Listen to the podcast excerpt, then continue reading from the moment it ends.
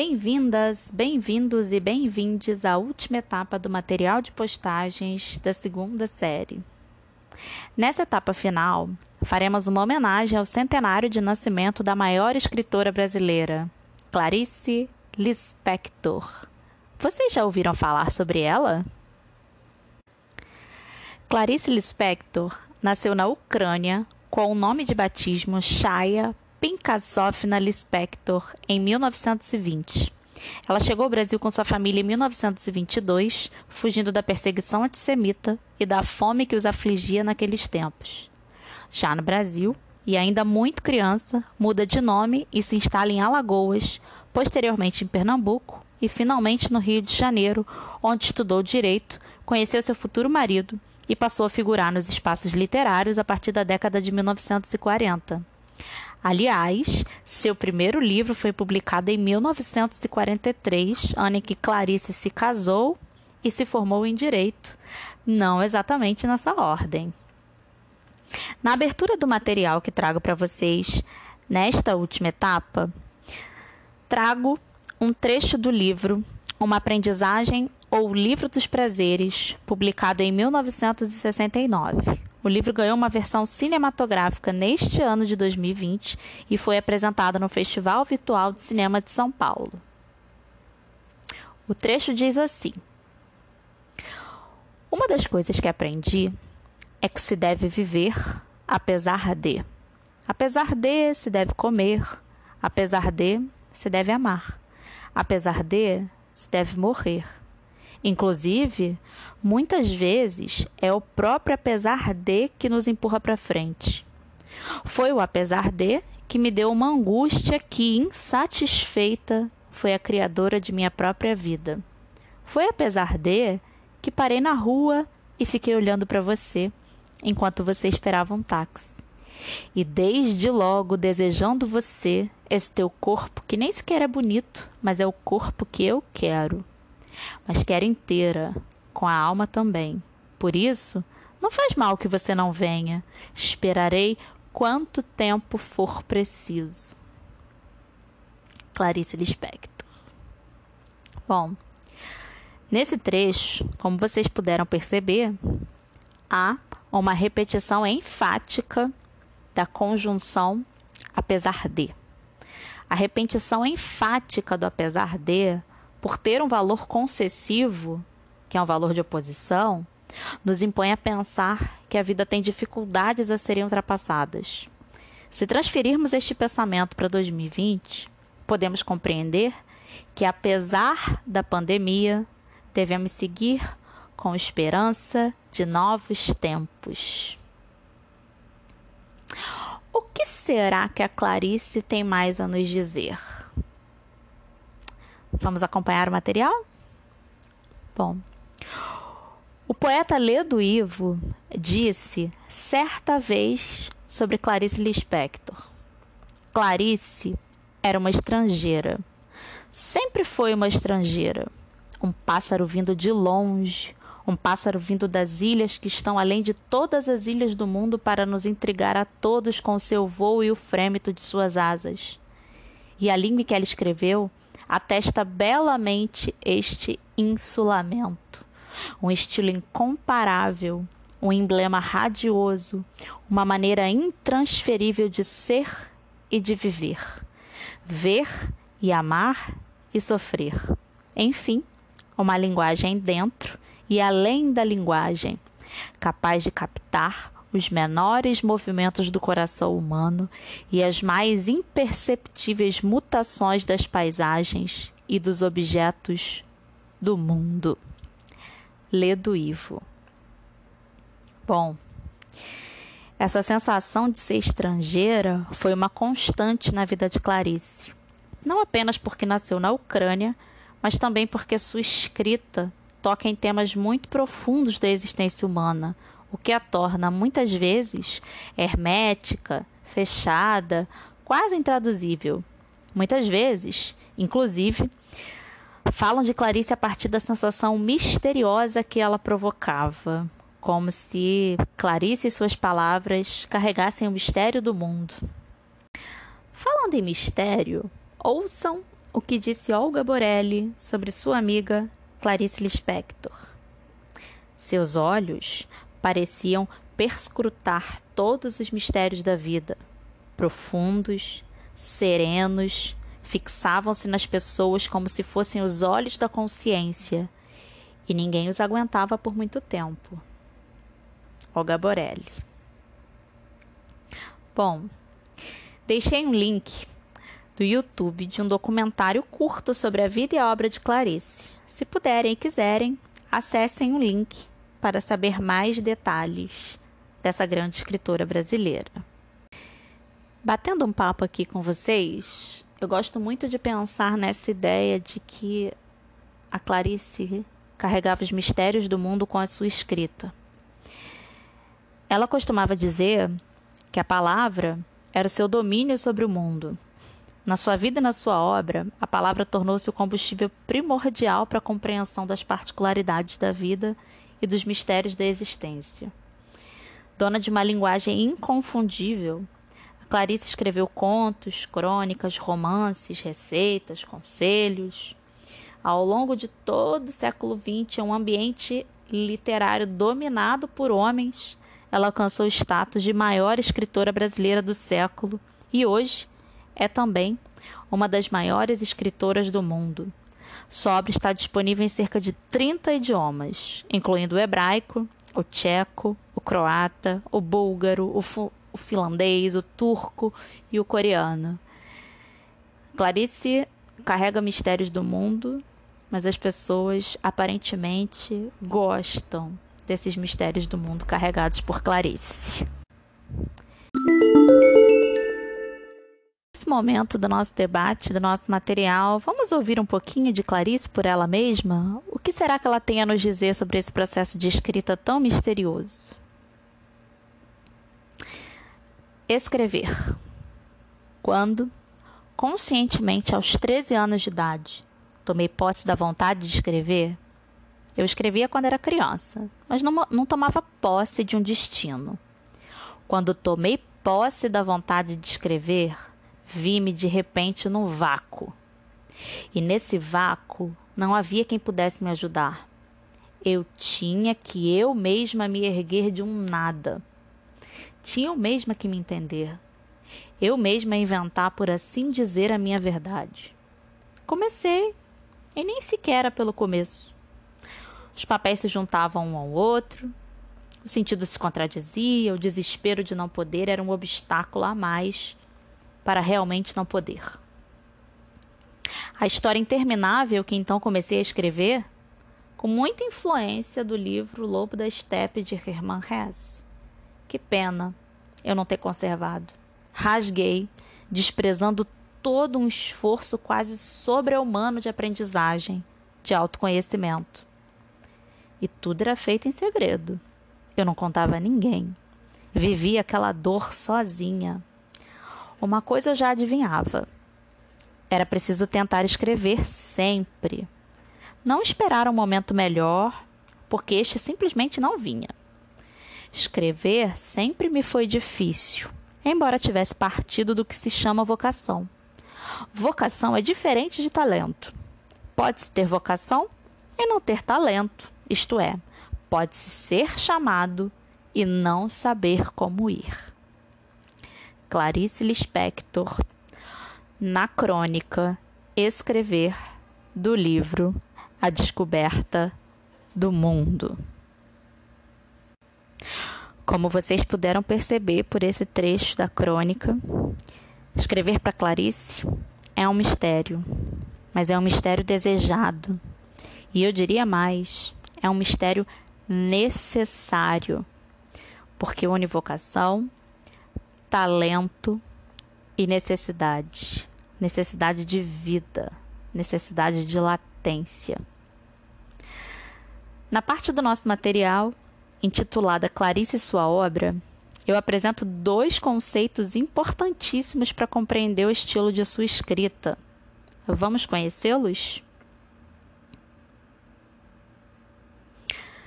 O primeiro desses conceitos é o conhecido fluxo de consciência. Já ouviram falar? chamamos de fluxo de consciência a fragmentação temporal da ordem da narrativa. William James, o importante psicólogo da escola funcionalista, foi o primeiro a alcunhar o conceito de fluxo de consciência em seu livro intitulado Princípios de Psicologia, publicado em 1890.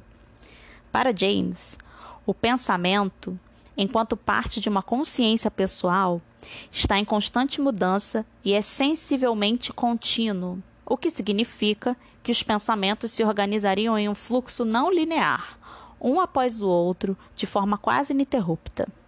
É muito comum, em textos que se utilizam desse recurso, a percepção de que o tempo está em suspensão em favor do que se diz e não quando se diz. Os personagens e os narradores podem, por exemplo, inserir uma memória do passado em um fluxo narrativo do momento presente.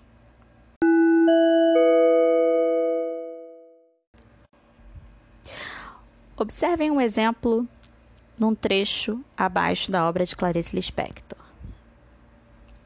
Sim, minha força está na solidão. Não tenho medo nem de chuvas tempestivas, nem das grandes ventanias soltas, pois eu também sou o escuro da noite. Embora não aguente bem ouvir um assovio no escuro e passos. Escuridão? Lembro-me bem de uma namorada. Era moça mulher e que escuridão dentro de seu corpo. Nunca esqueci. Jamais se esquece a pessoa com quem se dormiu. O acontecimento fica tatuado em marca de fogo na carne viva e todos os que percebem o estigma fogem do horror. Clarice Lispector, no livro A Hora da Estrela.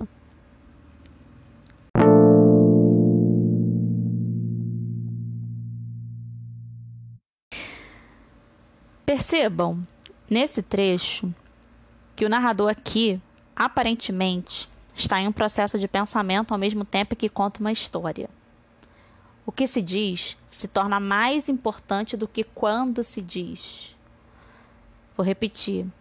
Aquilo que se está dizendo, ou seja, o pensamento, a reflexão, a ideia transposta dentro da narrativa se torna mais importante do quando do tempo dessa narrativa ou mesmo do onde essa narrativa está acontecendo.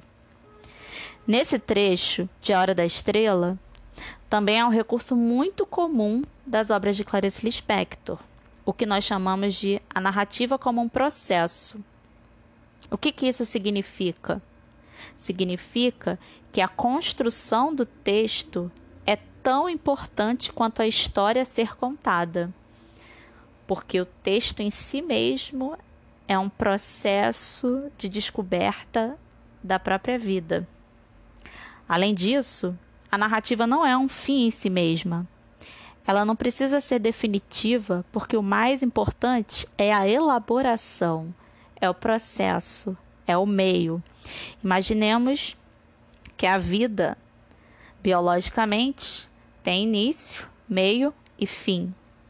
Quando a gente pensa nessa narrativa de vida, ou quando a gente pensa que a própria vida é uma narrativa, dar foco à narrativa como processo é dar foco ao meio, ao que está entre o início e o final, ao processo que liga essas duas pontas.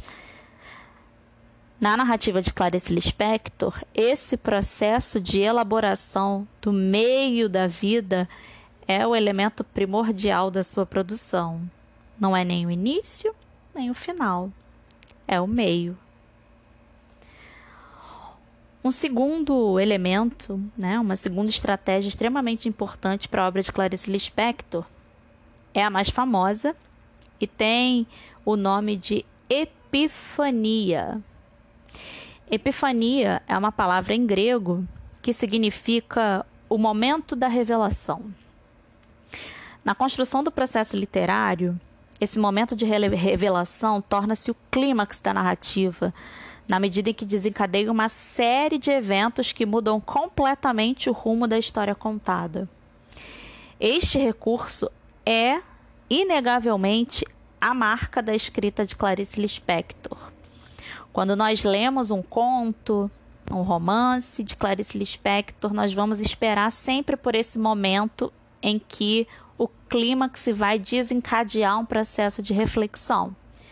Parece complicado, mas é simples. Imagine você está vivendo uma vida comum, cotidiana, dentro da sua rotina, e aí de repente uma coisa simples como peguei um copo d'água e essa água entornou na pia. Isso é simples. Mas dentro do processo epifânico de Clarice, esse derramar água na pia pode desencadear um grande momento de reflexão do personagem.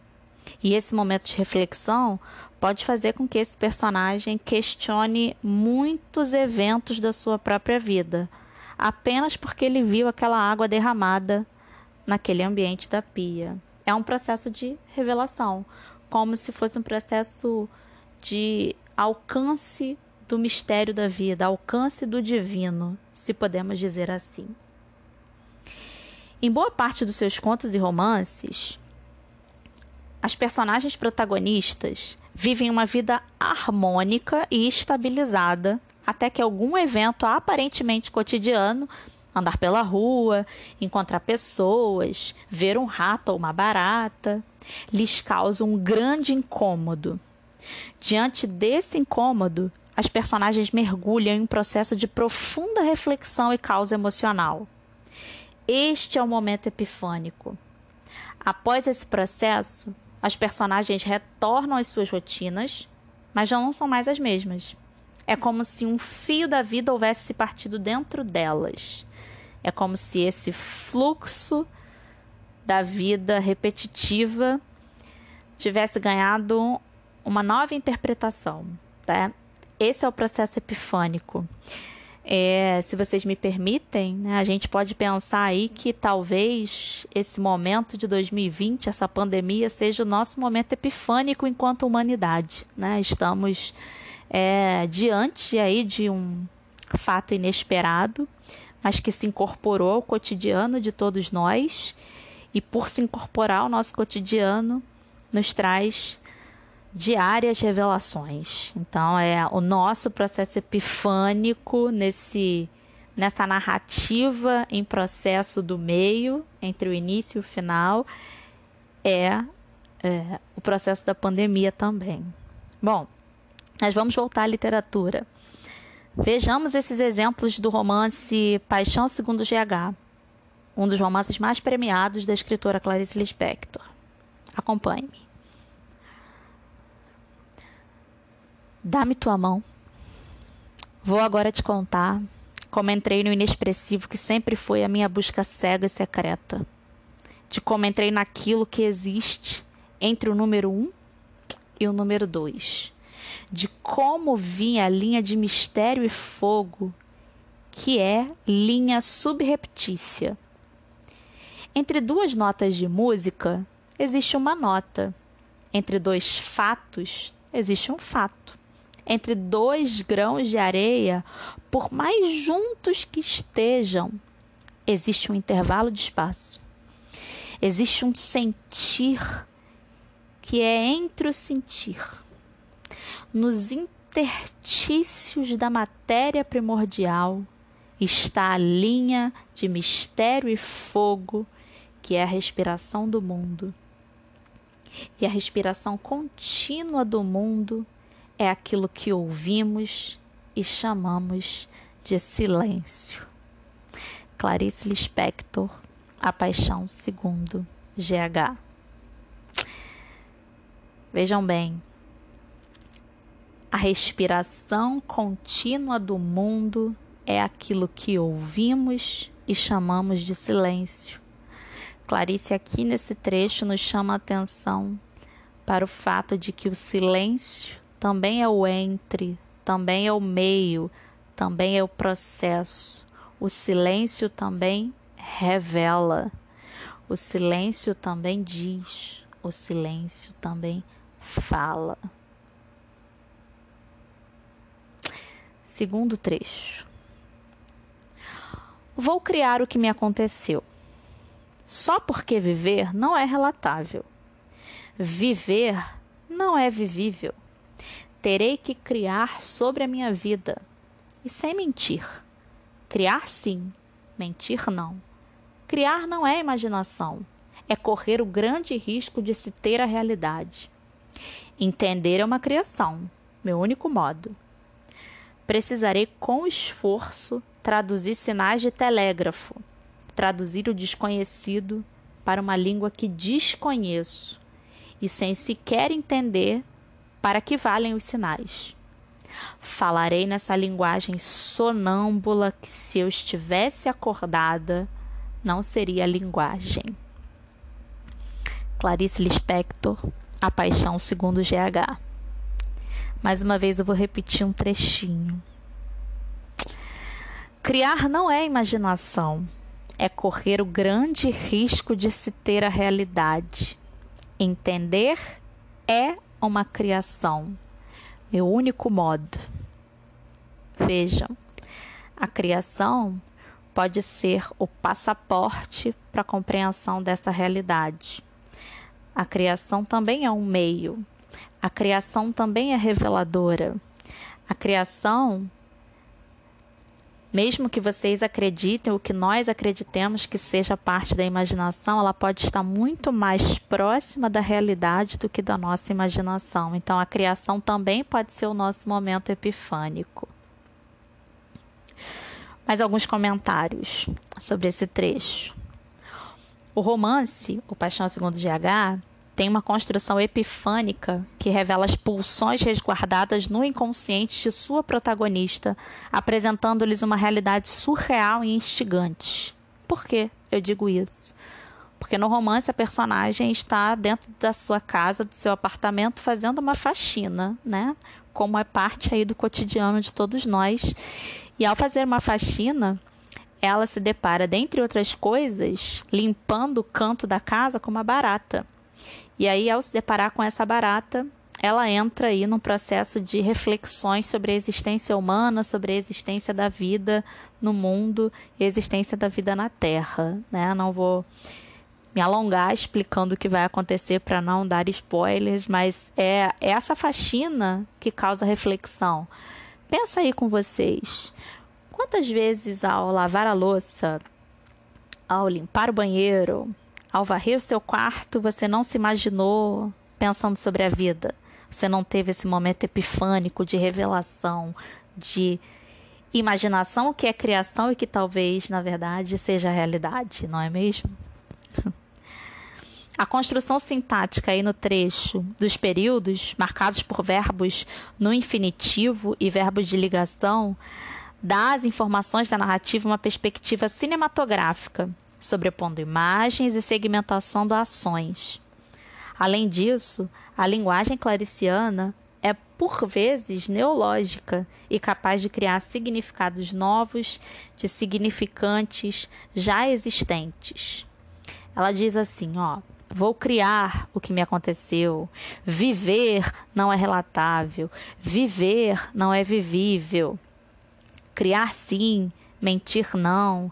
Entender é uma criação. Esses verbos no infinitivo, eles demarcam uma imagem pronta, como se ela estivesse fotografando aquilo que ela está tentando dizer, como ela está vivendo ali na casa dela fazendo uma faxina, ela está transpondo em palavras aquilo que ela está percebendo, aquilo que ela está vendo, aquilo que ela está sentindo. Então, dentro do texto escrito, usar esse verbo no infinitivo, criar, entender, viver, traduzir, ele promove essa sensação de criação de imagem, de segmentação, como se estivéssemos fotografando a realidade. Como vocês já devem imaginar, a Clarice causava muitos efeitos, né? Não só nos seus leitores, mas nas pessoas que estavam ao seu redor. Ela mesma entendia que esse processo de escrita deixava a, na transição entre a lucidez e a loucura. Ela disse certa vez: escrever pode tornar a pessoa louca. Ela tem que levar uma vida pacata, bem acomodada, bem burguesa, senão a loucura vem é perigoso. É preciso calar a boca e nada contar sobre o que se sabe, e o que se sabe é tanto e é tão glorioso. Clarice Lispector, um sopro de vida. Ela compreendia que ao escrever ela tocava nessa linha transitória aí entre um possível equilíbrio e um possível desequilíbrio. Então não era apenas na literatura que ela causava certo espanto, na vida pessoal também. Eu deixei no material um vídeo em que o, o cantor e compositor Chico Buarque de Holanda conta uma história muito engraçada. Na verdade, duas histórias, dois episódios engraçados que ele viveu com a Clarice, né? Que ele passou com a Clarice. Se vocês quiserem e puderem assistir, vai ser divertido. Passamos agora à última parte do nosso material, a proposta de produção textual. Na verdade, as duas propostas que eu deixo para vocês. Por ter sido moradora do Leme, Clarice Lispector ganhou em 2016 uma estátua em sua homenagem na Praia do Leme, idealizada e produzida pelo artista plástico Edgar Duvivier. Em 26 de setembro de 2020, o fotógrafo Célio Buarque publicou uma fotografia em suas redes sociais que provocou muitos debates. A estátua de Clarice Lispector do Leme, rodeada por lixo após uma noite de festas em plena pandemia. Bom, diante dessa conjuntura, né, dessa imagem, né, vocês imaginem, eu tenho uma estátua que é colocada na praia, no bairro onde Clarice morou, e essa estátua, em plena pandemia, ela amanhece rodeada por lixos. A gente tem alguns problemas aí. primeiro deles é a pandemia, nós não deveríamos estar em aglomerações. O segundo deles é o desrespeito à imagem daquela estátua, daquela pessoa que ali está. E o terceiro, que é o óbvio, é que eu preciso recolher os meus lixos, os meus resíduos todas as vezes em que eu uso qualquer coisa, então não tenho que despejá-los pelo chão, pelas ruas. Pensando em tudo isso, lanço a primeira proposta. Proposta 1. Considerando a data da fotografia, 26 de setembro de 2020, as questões sociais em torno da pandemia e a importância literária de Clarice Lispector, escreva um texto de caráter opinativo, no qual você discuta de que maneira essa fotografia reflete a relação da nossa sociedade com a vida, a educação e a literatura. Observação 1. Seu texto deve ser digitado e ter no mínimo 15 linhas. Observação 2. Seu texto deve ser enviado para o e-mail que vocês já conhecem, glaucia.seco.1@cp2.edu.br. Proposta 2. Diga para mim, o que você achou do que conheceu até agora sobre Clarice Lispector? Gostaria de saber alguma coisa mais específica? Gostaria de deixar alguma sugestão? Escreva-me no mesmo e-mail citado anteriormente. Próximo material também terá uma homenagem a essa grande escritora brasileira. Até lá. Besito, besito.